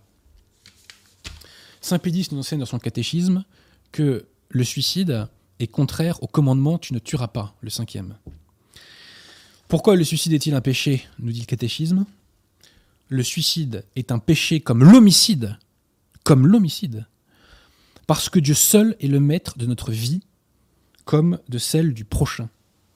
C'est en outre un péché de désespoir qui enlève en plus de la vie la possibilité de se repentir et de se sauver. Donc le suicide, c'est un péché mortel qui est condamné et gravement condamné par l'Église catholique, Monsieur Dumouche. Bon. Le catéchisme nous précise que l'Église a établi contre le suicidé, responsable de son acte, la privation de sépulture ecclésiastique. Donc je le répète, l'Église catholique condamne fermement, sans ambiguïté aucune, le suicide et que le suicide est un péché mortel. Et nous avons vu tout à l'heure à quoi conduisait le péché mortel. Mais Arnaud Dumouche aussi sur la, question de suicide, vous allez le voir, va ouvrir les portes du salut. Citation. Et on s'accroche. Jamais l'Église dans son magistère ne s'est prononcée sur le salut ou la damnation des suicidés, qu'elle considère comme le domaine du jugement de Dieu. Où vous voulez en venir quand vous dites ça, monsieur Dumouche Je ne comprends pas. Le magistère de l'Église n'a pas vocation à se prononcer sur le salut de chaque catholique. Le magistère de l'Église a vocation à nous dire ce qu'il faut croire et ce qu'il faut faire. Et ce que dit le magistère, c'est qu'il ne faut pas se suicider et que le suicide est un péché mortel. Point barre. Et je le répète, nous savons où conduit le péché mortel. Page 193. Je vous conjure, monsieur Dumouche, de rétracter tout cela. Je vous conjure. Il existe des suicides héroïques, nous dit M. Dumouche. Il ne constitue pas un péché. Il n'y a pas à craindre pour le salut de tels hommes, même si parfois un travail reste à accomplir du côté de l'humilité. Moi, ces paroles me font mal, je vous le dis. Hein. Il n'existe pas de suicide héroïque, monsieur Dumouche. Ça n'existe pas. Parce qu'il n'existe pas de péché mortel héroïque, monsieur Dumouche. Il n'existe pas de transgression de la loi de Dieu héroïque, monsieur Dumouche le suicide est condamné par l'Église catholique. Point barre. Il n'y a pas de suicide héroïque, je le répète, ça n'existe pas. C'est une invention du mouchienne. Je vous conjure de rétracter cette phrase, monsieur Dumouche, je vous conjure. Il ne constitue pas un péché, c'est suicide héroïque, monsieur Dumouche. Je viens de voir le catéchisme Saint-Pédis. Le suicide est un péché, et c'est un péché mortel, c'est un homicide. Page 199. De nos jours, Nul ne se permet plus d'affirmer que ceux qui se sont suicidés ou euthanasiés par des espoirs psychologiques ou spirituels choisissent nécessairement l'enfer. Comment on peut écrire une connerie pareille? Excusez-moi. Mais... Moi, ça, me, désintègre, ce genre de choses. Je vous le dis franchement. Hein. L'Église ni personne n'est juge de ce qu'il y dans la tête de la personne qui commet un tel acte, monsieur Dumouche. Personne ne sait s'il intéressé a choisi l'enfer, ceci ou cela. C'est pas le problème. Ce que nous dit le magistère, je le répète, c'est que le suicide, c'est un péché mortel. Hautement condamnable. Vraiment, encore une fois, je. Moi, je suis bouleversé par ces, pages sur le suicide. Vraiment, c'est. Je dis pas ça pour être méchant avec vous, monsieur Desmouches, mais ces, pages pour moi sont scandaleuses. Hein. Je vous le franchement. Page 201. Ceux qui se sont suicidés par désespoir spirituel sont morts de soif dans un monde qui leur fit croire que Dieu et l'amour n'étaient qu'un mythe. Ceux-là sont sauvés, parfois même sans passer par un feu purificateur autre que le regard de Jésus. Les suicidés sont sauvés sans passer par le purgatoire, monsieur Desmouches? Mais ça veut dire que c'est plus un péché dans ce cas-là, le suicide. Tout cela est contraire encore une fois au magistère de l'Église, et on va le répéter, on va le marteler, l'Église catholique condamne le suicide. Le suicide est un péché mortel. Voilà. On ne peut pas ouvrir les portes du salut comme ça. Bref. Parce qu'ils ont beaucoup souffert, et par là ont touché plus que tout autre leur petitesse, ces désespérés donc qui se suicident, deviennent la plupart du temps des très grands saints au ciel. Je suis abattu quand je dis ça, monsieur Dumouche. Je suis abattu je suis abattu. on va le répéter encore, l'Église condamne le suicide.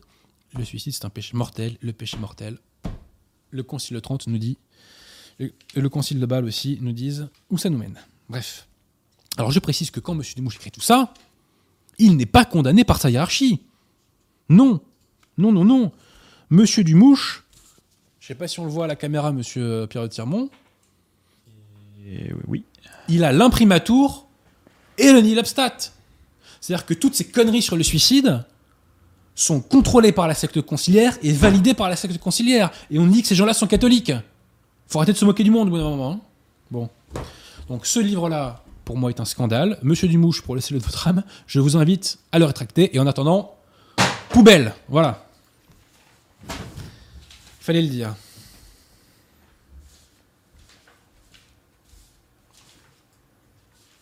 Est-ce qu'il y a des questions, Pierre Pas mal de questions, oui. Attends, je note celle qui vient d'arriver.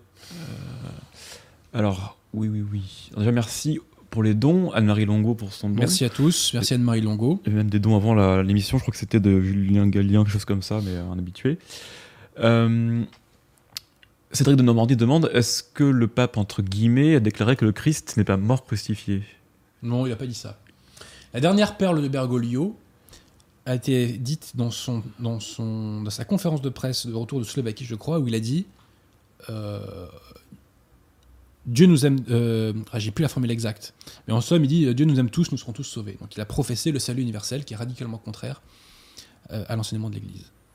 Parce qu'il prétend avoir entendu ça à propos de la crucifixion. Ça paraît un peu Alors moi, vous savez, je suis avocat et j'enquiquine les gens avec ça. Moi, je veux la pièce dans le dossier. Hein. donc c'est-à-dire que s'il n'y a pas la preuve, je ne l'avance pas. Moi, je ne m'avance pas sans pièce dans mon dossier. Il y a des gens qui aiment s'avancer sans pièce dans leur dossier et qui font ce qu'on appelle dans mon métier des affirmations péremptoires.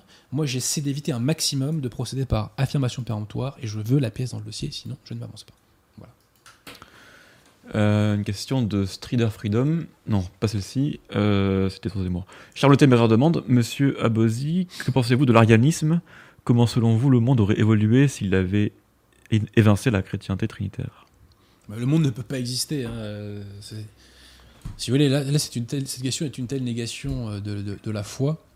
Euh, le bon Dieu veut notre salut, hein, c'est dans les Écritures, donc il, il était indispensable qu'il y ait, qu'il nous envoie son Fils. Voilà. Adrien donne 15 euh, euros et demande euh, Adrien Bozzi peut-il nous dire ce qu'il pense de la salle Paul VI au Vatican, architecture en tête de serpent et la sculpture étrange de la résurrection de Péricle Fasini Cette, cette euh, sculpture dans la salle Paul VI est ignoble.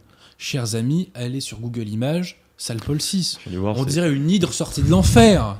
Et ces gens-là sont au cœur du Vatican.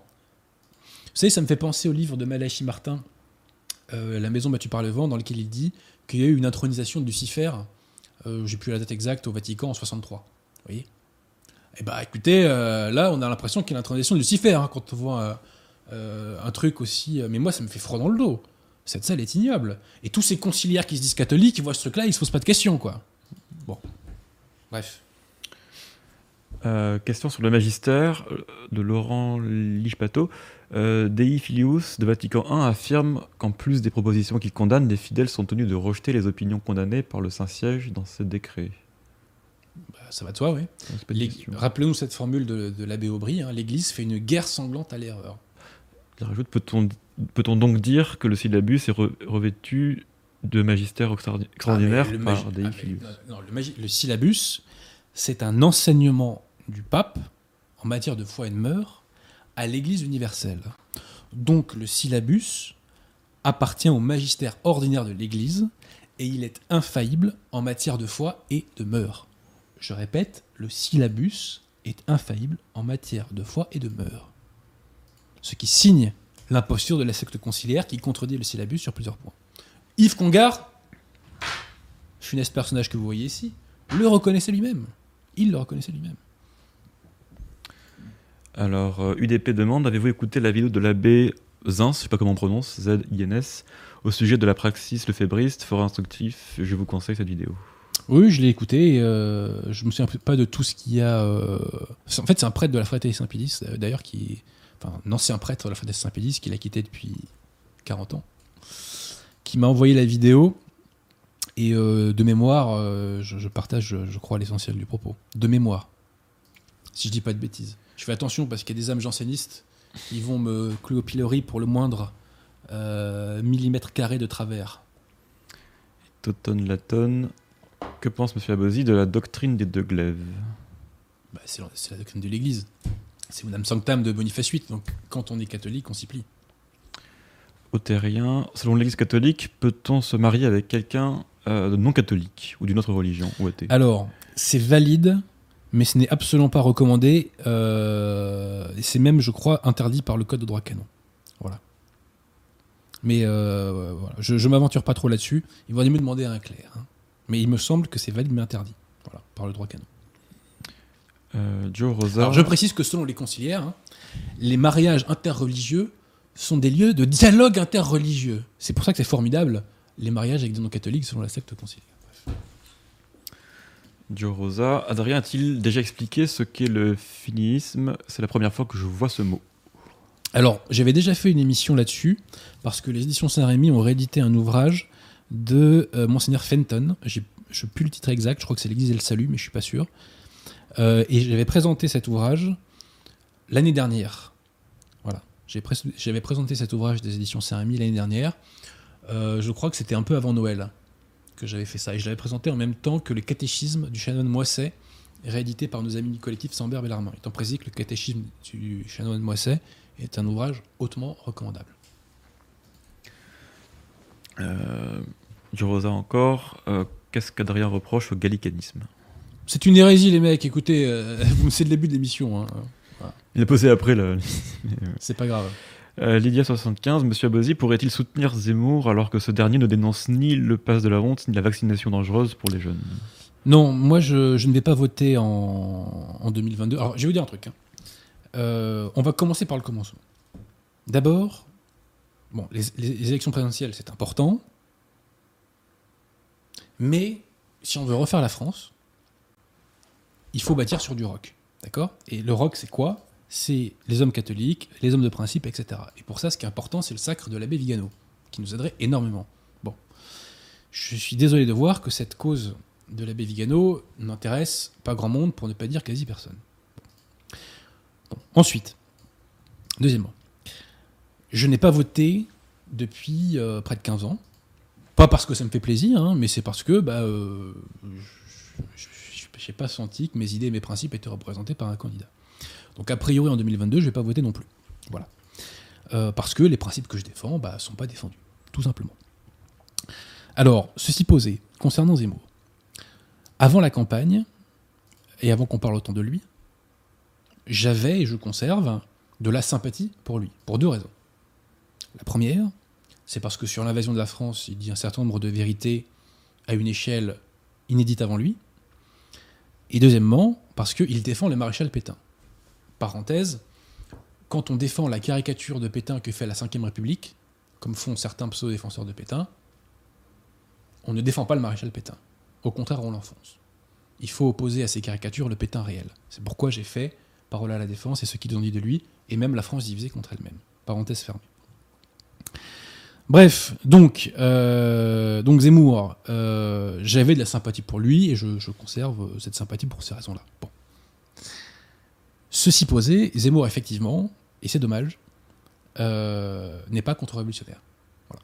Donc il a des pulsions parfois contre-révolutionnaires quand il défend Pétain, et même parfois quand il défend l'identité catholique de la France, et même quand il attaque Vatican II, parce qu'il a dit euh, sur CNews que Bergoglio n'était pas catholique. Hein. Euh, donc quand il fait tout ça, je vais pas faire semblant de le désavouer, puisque ce sont mes opinions. Voilà. Après, donc ce qui est vrai, c'est que Zemmour, sa grande limite, c'est qu'il n'a pas franchi le pas encore. Il n'est pas encore contre-révolutionnaire, si vous voulez. Il a des pulsions, mais il n'a pas encore ça comme logiciel principal. Bon. Alors donc aujourd'hui, euh, il est euh, plus ou moins en campagne. Et il a pris des positions récemment, donc pour l'abrogation de la loi Guesso, l'abrogation de la loi Plévienne, et il se dit favorable à la peine de mort. Encore une fois, je ne vais pas faire semblant d'être hypocrite. Moi, je suis favorable à la- à la- à la- à l'abrogation de la loi Guesso, à l'abrogation de euh, la loi Pléven, et à euh, je suis pour la, restauration de la peine de mort. hein. Donc, je ne vais pas dire que, je suis en désaccord avec ce qu'il dit. Voilà. On va éviter le péché de mensonge. Et je pense que quand il dit ça, ça travaille les esprits dans le bon sens, comme quand il défend Pétain, par exemple. Après, il y a deux grands manques dans le discours de Zemmour aujourd'hui. Il y a deux grands manques. Le premier grand manque, c'est qu'effectivement, il ne parle pas de la dictature sanitaire. Alors, il ne la valide pas, mais il n'en parle pas. Vous avez vu ce débat contre Mélenchon, et on avait l'impression que c'était un débat potemkinien. C'est-à-dire que on a comme gommé la dictature sanitaire, on, gomme donc le malheur des Français. Ça, c'est pas possible. La dictature sanitaire, c'est l'un des enjeux immédiats. Immédiats. Donc ça, c'est un grand manque de son discours. Et la deuxième chose, bah, on revient à ce que je disais tout à l'heure sur le fait qu'il ne soit pas contre-révolutionnaire, c'est qu'il ne propose pas, où on se parle, peut-être que ça changera demain, mais où on se parle, il ne propose pas un plan de sortie de la révolution. Or, qu'est-ce qu'il faut pour sauver la France? Un plan de sortie de la révolution. Je ne sais pas quand, je ne sais pas comment, hein, mais que nous dit, on l'a vu tout à l'heure Léon XIII, il nous dit que il faut investir les institutions pour en tirer le bien qu'elles ont, pour infuser la sève catholique, voyez? Et pour les altérer quand elles sont pas catholiques, pour les altérer et les rendre catholiques. Donc voilà ce que serait un Léon XIII, voilà Léon XIII dans Immortale, euh, j'ai plus le terme, excusez-moi. Je crois que c'est Immortale Dei, que je dise pas de bêtises.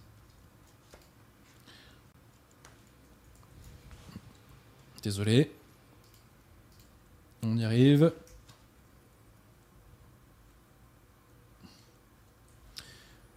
Immortale Dei, c'est ça. Donc Léon XIII dans Immortale Dei nous donne le plan de sortie de la Révolution.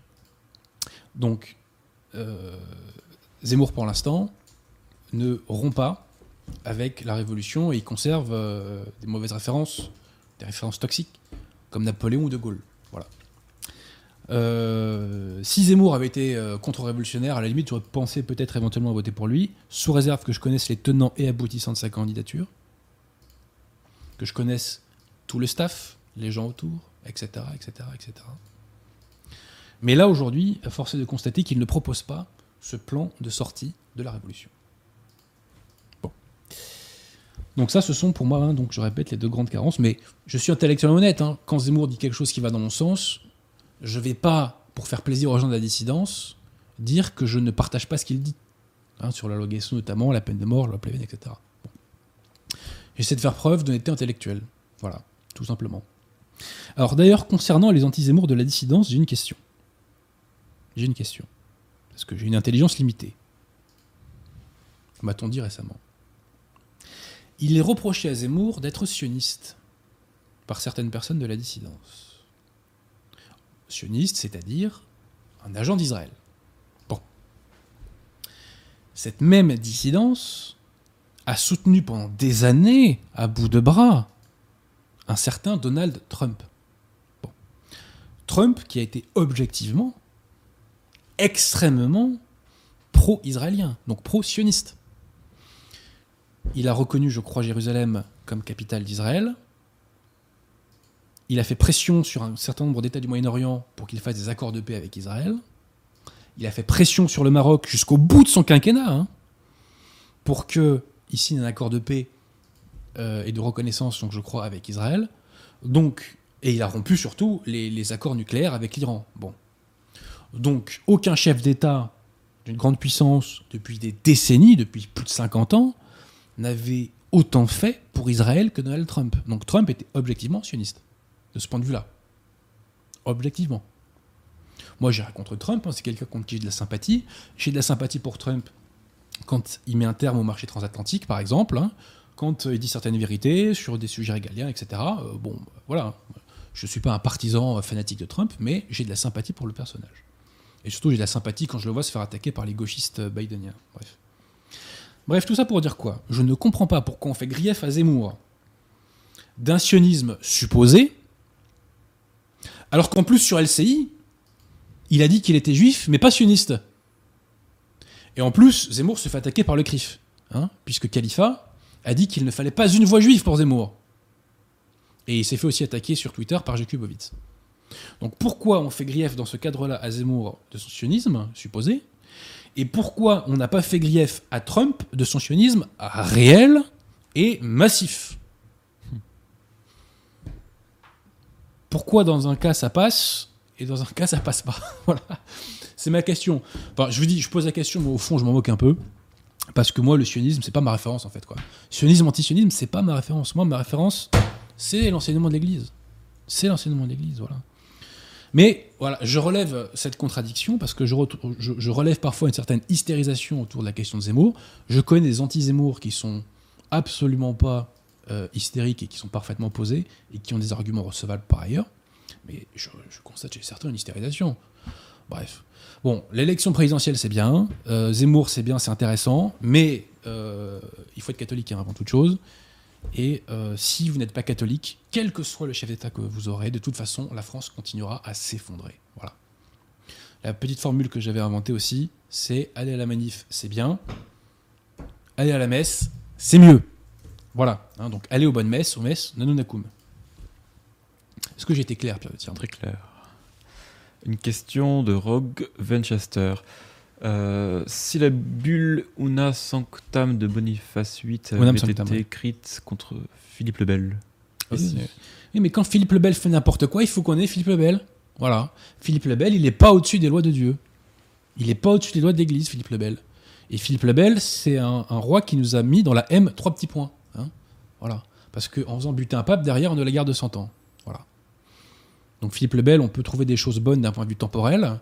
Mais d'un point de vue spirituel, il a, il a été euh, catastrophique pour la France. Voilà. Et il faut le dire. Euh, Bigouden, bonsoir. Ne pensez-vous pas que vous confondez la puissance et l'acte à propos du pape actuel? Peut-il changer de discours ou est-il condamné pour toujours selon vous?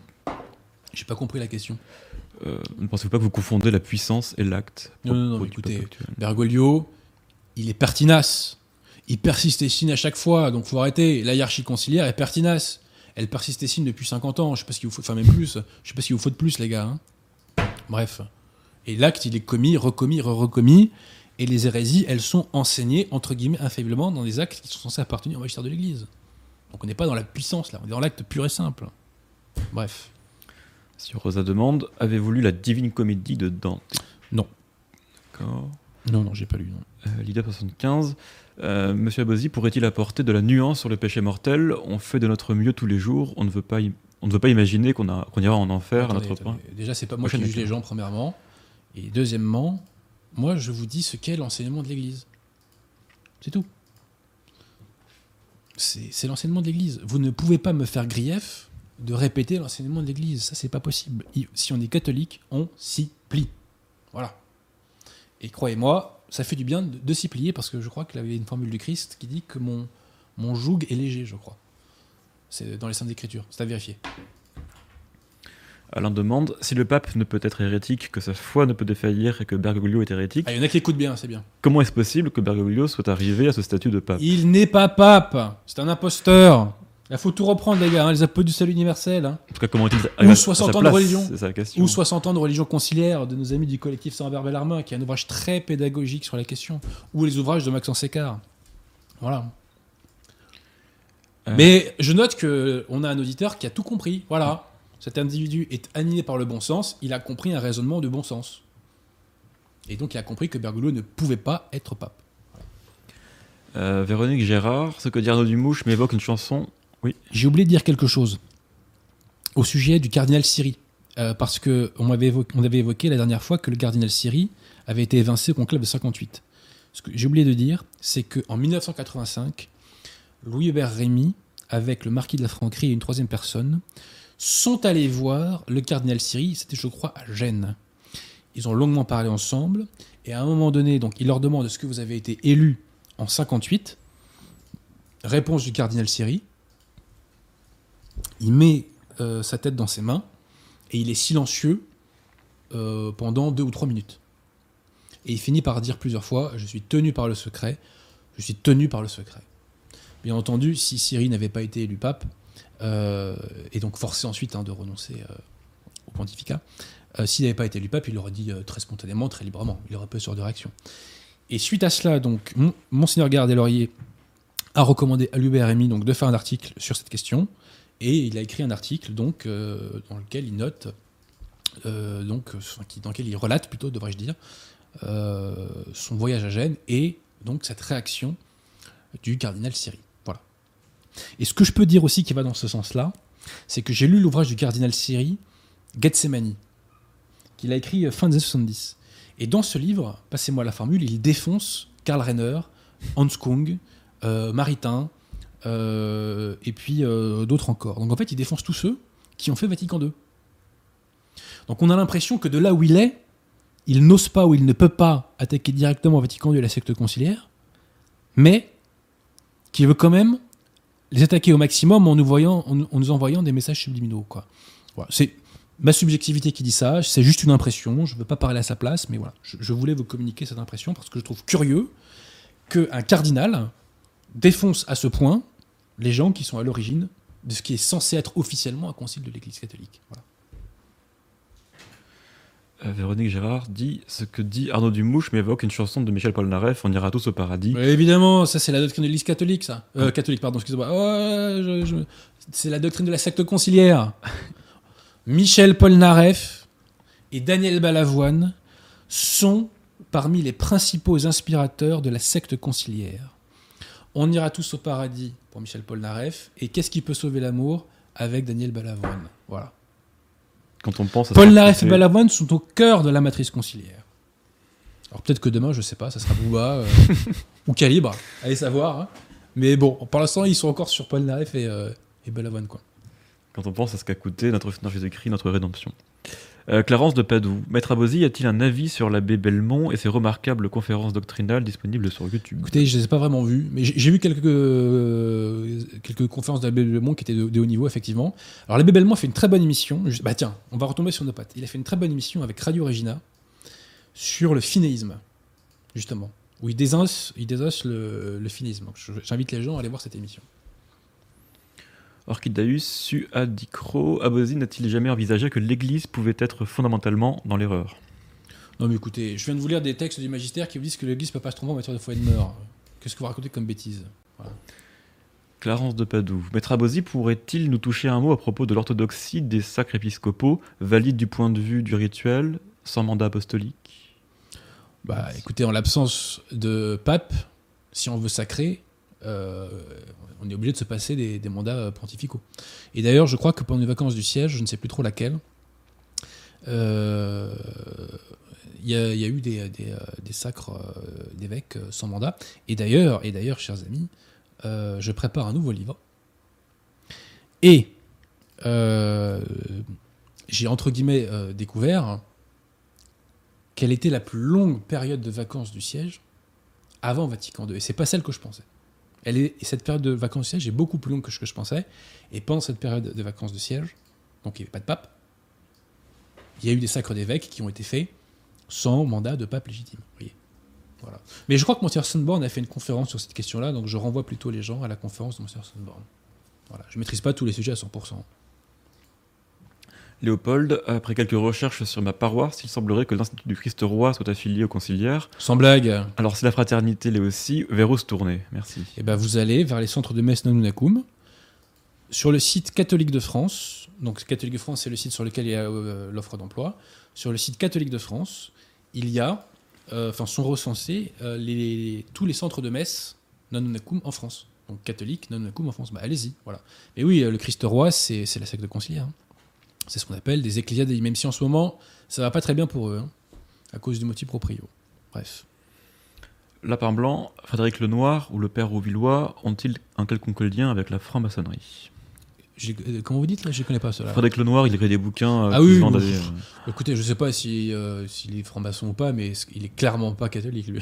Non. clairement pas, lui. hein. Je crois qu'il fait des bouquins sur Bouddha ou des trucs comme ça, là. Ouais, Euh, ouais, bref. Le père Rouvillois, je connais pas. Non, je connais pas non plus.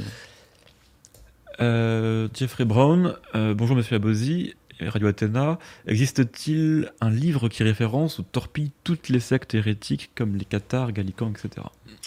Alors, à ma connaissance, non. À ma connaissance, non. Bah, à la limite, l'ouvrage peut-être qui s'en rapprocherait le plus, ce serait peut-être l'histoire de, de l'église de l'abbé d'Arras où il évoque euh, tout ça, en 40 volumes. Donc, il faut, le lire. hein. Euh, D'ailleurs, euh, on trouve sur archive.org quasiment tous les volumes de, l'histoire de l'église d'abbé d'Arras. Je suis plongé dedans en ce moment. C'est une lecture absolument passionnante. C'est une histoire de l'église absolument passionnante parce que déjà, c'est hyper bien écrit. Il revient aux sources, il revient aux documents, il recoupe les sources. Euh, et bref, c'est- génial. Donc allez lire l'histoire générale de l'église de l'abbé. Alors l'abbé d'Arras n'a pas fait tous les volumes. hein. Après, je crois que c'est Monseigneur Fèvre qui a pris sa suite. Mais c'est vraiment absolument passionnant. Vous n'imaginez pas, vous n'imaginez pas à quel point l'histoire de l'église est riche d'enseignements. Vous n'imaginez pas. On en reparlera, si la Providence le veut, dans quelques semaines. Euh, Larizo demande Adrien a-t-il écouté la toute dernière vidéo de Monseigneur Vigano qui revient beaucoup sur la Révolution française et les Lumières J'en ai parlé au début de, Ouais. de la vidéo. Alain, Maître Abosi, que veut dire hors de l'église point de salut, s'il vous plaît Qu'est-ce que Ça veut dire que pour se sauver, il faut être catholique. Enfin, il faut être catholique et mourir en état de grâce. Au ciel, il n'y a que des catholiques. C'est comme ça. Pour se sauver, il faut être catholique. Alors, il y a ce qu'on appelle le baptême de désir, mais quand on, a, quand on est sauvé par le baptême de désir, c'est qu'on est un membre invisible de l'Église. C'est qu'on est catholique. Voilà. Donc il faut être catholique pour se sauver, chers amis. Voilà. Catholique, je répète, en état de grâce. Et on n'a pas de séance de rattrapage, comme nous dit monsieur Dumouche, avec cette pseudo-apparition bidon, là, euh, à l'heure de la mort, là. Ça, ça n'existe pas, ça. UDP, allez-vous inviter Monsieur Pierre Cour à la sortie de son livre sur la salette? Ma foi, s'il veut, pourquoi pas Laurent Lichtpato, euh, connaissez-vous des messes non au Portugal? J'ai cherché sans trouver. Je ne connais pas très bien le Portugal, hein, je vais pas vous mentir. hein. Mais nous avons un, un homme d'église non cum lusophone, en la présence du Père Jacques, que nous saluons, qui, qui fait un remarquable travail. Voilà. Euh, Lieutenant Ulrich, merci pour votre don. Euh, la milice, vraie chevalerie ou escroquerie Peut-être un prochain ouvrage. J'ai pas beaucoup creusé la question de la milice, donc euh, je dis pas que je- justement mon jugement. Euh, mais bon, a priori, c'est pas ma tasse de thé quand même à la milice. hein, je vous le dis tout de suite. hein. Voilà, c'est qu'il y a quand même des crimes qui ont été commis. Il est vrai que la milice n'a pas été armée pendant près d'un an et qu'ils ont subi beaucoup de de- d'homicides de, la part euh, de FTP et compagnie, et que ça a poussé à radicaler les choses. Mais je pense que c'est parti de bonnes intentions, mais qu'au final, Darnan, à mon avis, a été complètement dépassé par, euh, par, euh, par les passions humaines, si je puis dire, et par les événements. Voilà. Tout simplement. Alors, Cédric de Normandie demande quel drapeau pour une France contre-révolutionnaire? Eh ben, l'abbé Vigan nous le dit, hein.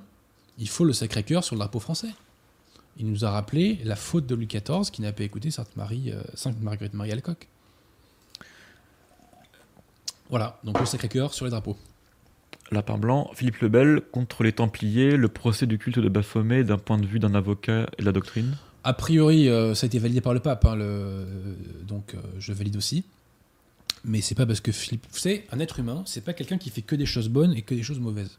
On l'a vu, on a tous le mal en nous. Donc un être humain, il fait du bon et il fait du mauvais. Voilà, donc Philippe le Bel, il est comme tous les êtres humains, il fait du bon, il fait du mauvais.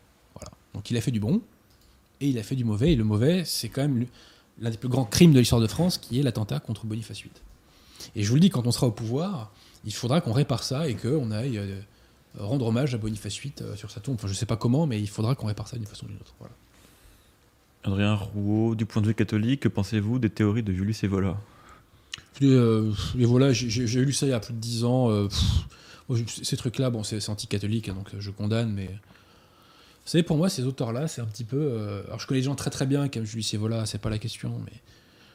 Pour moi, ces auteurs-là, c'est aller chercher une pseudo-virilité dans des bouquins, quoi. Vous voyez Non, bah non, non. Si vous voulez être quelqu'un de viril, soyez un homme de principe. C'est le cardinal Pi qui nous dit ça d'ailleurs, je crois. Il dit pour avoir des vrais hommes, il faut des hommes de principe. Voilà. Donc soyez un homme de principe, c'est mieux. Voilà. Euh, Le réseau demande l'obligation du pass sanitaire arrive dans les églises par les évêques conciliaires euh, prochainement en Suisse, au Canada. Euh, quid de la France? C'est le problème de la conciliaire, je m'en fous. Voilà. Et si les conciliaires sont choqués que leurs autorités collaborent à ce point-là avec la dictature mondiale, mondialiste, enfin dictature sanitaire, pardon, mais qui est aussi mondialiste par ailleurs, euh, eh ben, ma foi, qui s'adresse aux intéressés. Voilà. C'est comme les lefévistes, mes amis lefévistes, je leur dis, mais interrogez vos clercs. Interrogez vos clercs. Adrien Bozzi nous oppose tel texte du magistère. Est-ce qu'il invente? Est-ce que c'est faux? Est-ce qu'il comprend mal? Adrien Bozzi nous dit qu'on est en communion avec Bergoglio. Est-ce que c'est vrai? Est-ce que c'est faux? Amis lefévristes, s'il vous plaît, interrogez vos clercs. Faites-moi plaisir. Et mettez-les face à leurs responsabilités. Voilà. Eurix Corp se demande où trouver la dernière vidéo de l'abbé Vigano. Euh, vous allez peut-être sur le site de Marco Tossati. Euh, Marco Tossati Ouais. Mais de toute façon, c'est simple. Eh, vous allez sur YouTube, vous tapez Vigano Oui, et vous mettez, euh, vous savez, vous pouvez trier par, par date, par date. de parution. Vous trouvez comme ça. Voilà, vous trouvez. Moi, c'est ce que je fais généralement hein, pour choper les, les vidéos. hein. Stéphane, que pensez-vous de Rémi Brague? Écoutez, j'ai pas creusé le dossier. euh. Euh, attends, ah non, non, je confonds. Attendez, euh, bah, je connais pas en fait. Non, je connais pas. Rémi Brague Je crois que c'est un auteur euh, du Figaro, non, enfin qui, qui écrit dans le Figaro. Il a pu participer au Figaro. ouais, non, je, je connais pas. Je connais pas. Ou alors je confonds avec un autre, mais je connais pas. Donc Monsieur Rémi Grag ne m'en voulait pas. hein, je- Euh, c'est tout. Bon, Il y a des questions qu'on a déjà eues. euh, ce, que, ce que tu penses de la Berriou, choses comme ça. Bah, moi, je soutiens la Berriou. La Berriou, euh, j'ai défendu la euh, sur Facebook parce qu'il se faisait insulter. euh, il se faisait insulter par un, par un lefévriste. Et je crois qu'en substance, j'ai dit que la Berriou était un clerc courageux, qui s'était opposé à un prélat félon, et qu'il avait toute mon estime et tout mon soutien. Voilà, tout simplement. Et d'ailleurs, euh, bah, j'aurais pu en parler. euh, a fait un entretien pour le site catholique de France. hein, donc vous pouvez aller voir l'entretien de la. Et euh, je peux continuer les questions. hein, Il y a toujours des questions qui arrivent. Bah, vas-y, vas-y, vas-y. Euh, que pensez-vous de Julien Rochdy? Est-il un allié pro-catholique? Alors pro-catholique, j'irai pas jusque-là, puisque Julien Rochdy, euh, à ma connaissance, euh, ne se dit pas catholique et ne professe pas la foi. Après, il a des positions politiques, il peut être un allié politique sur des questions comme le féminisme, par exemple, ou sur le complotisme pathologique. Euh, je pense qu'il a des positions de bon sens et de ce point de vue-là, je le soutiens. Voilà. Donc quand il exprime son nichisme, j'ai jamais rencontré Rochdy, hein, je lui ai jamais parlé. hein. J'ai envie de lui dire, mon cher Julien, de grâce, de grâce, passe à saint Thomas d'Aquin, c'est beaucoup mieux. Hein, voilà. Donc si tu m'entends, mon cher Julien, saint Thomas d'Aquin, c'est mieux que Nietzsche. hein. Euh, donc il se revendique pas du catholicisme, il faut prier pour lui. Prions pour lui. Prions pour qu'il devienne catholique et qu'il rejoigne euh, les Nonnakum. Voilà. Mais il peut être un allié politique, encore une fois, il peut être un, un- un allié contre la révolution. Voilà. Concrètement, quand il s'attaque au féminisme, quand il s'attaque au gauchisme, au ce qu'on appelle les woke, là je crois, euh, et quand il s'attaque au complotisme dingo, il est utile. Voilà. Il est utile. Euh, Une question de Aura et Labora. À propos de l'ignorance invincible, que dit la doctrine de l'Église? Tu l'as déjà dit, mais on pose la Ouais, question. ouais, écoute, alors les gars, vous savez quoi? Ce qu'elle dit, c'est dans Parole le Pape. Voilà, donc je vais pas faire euh, l'argent commercial, mais bon. Mais en substance, je vous l'ai déjà dit, hein, ce qu'elle dit, c'est que quand on ne peut pas connaître le Christ, comme on ne peut pas aller en enfer sans commettre de faute, on peut se sauver si jamais on respecte la loi naturelle. A des textes de Pineuf à ce sujet. Voilà. Euh, Christian Royaux, que pensez-vous de Morgan Priest, comparse d'Arnaud Dumouche? Écoutez, je pense pas grand chose de lui. Je sais qu'il m'insulte euh, dans des vidéos. Euh, mais bon, bah, écoutez, moi j'ai prié pour sa conversion. Voilà. Les gens qui m'insultent, je prie pour eux, moi. Et Cédric de Normandie, euh, que pensez-vous, Adrien, de l'abbé Guy Pagès? Déjà, il n'est pas abbé, hein, pour commencer. Mais euh, euh, sur l'islam, il paraît qu'il fait un bon boulot. Alors, j'ai pas lu ce qu'il a fait, mais il paraît qu'il fait un bon boulot sur l'islam.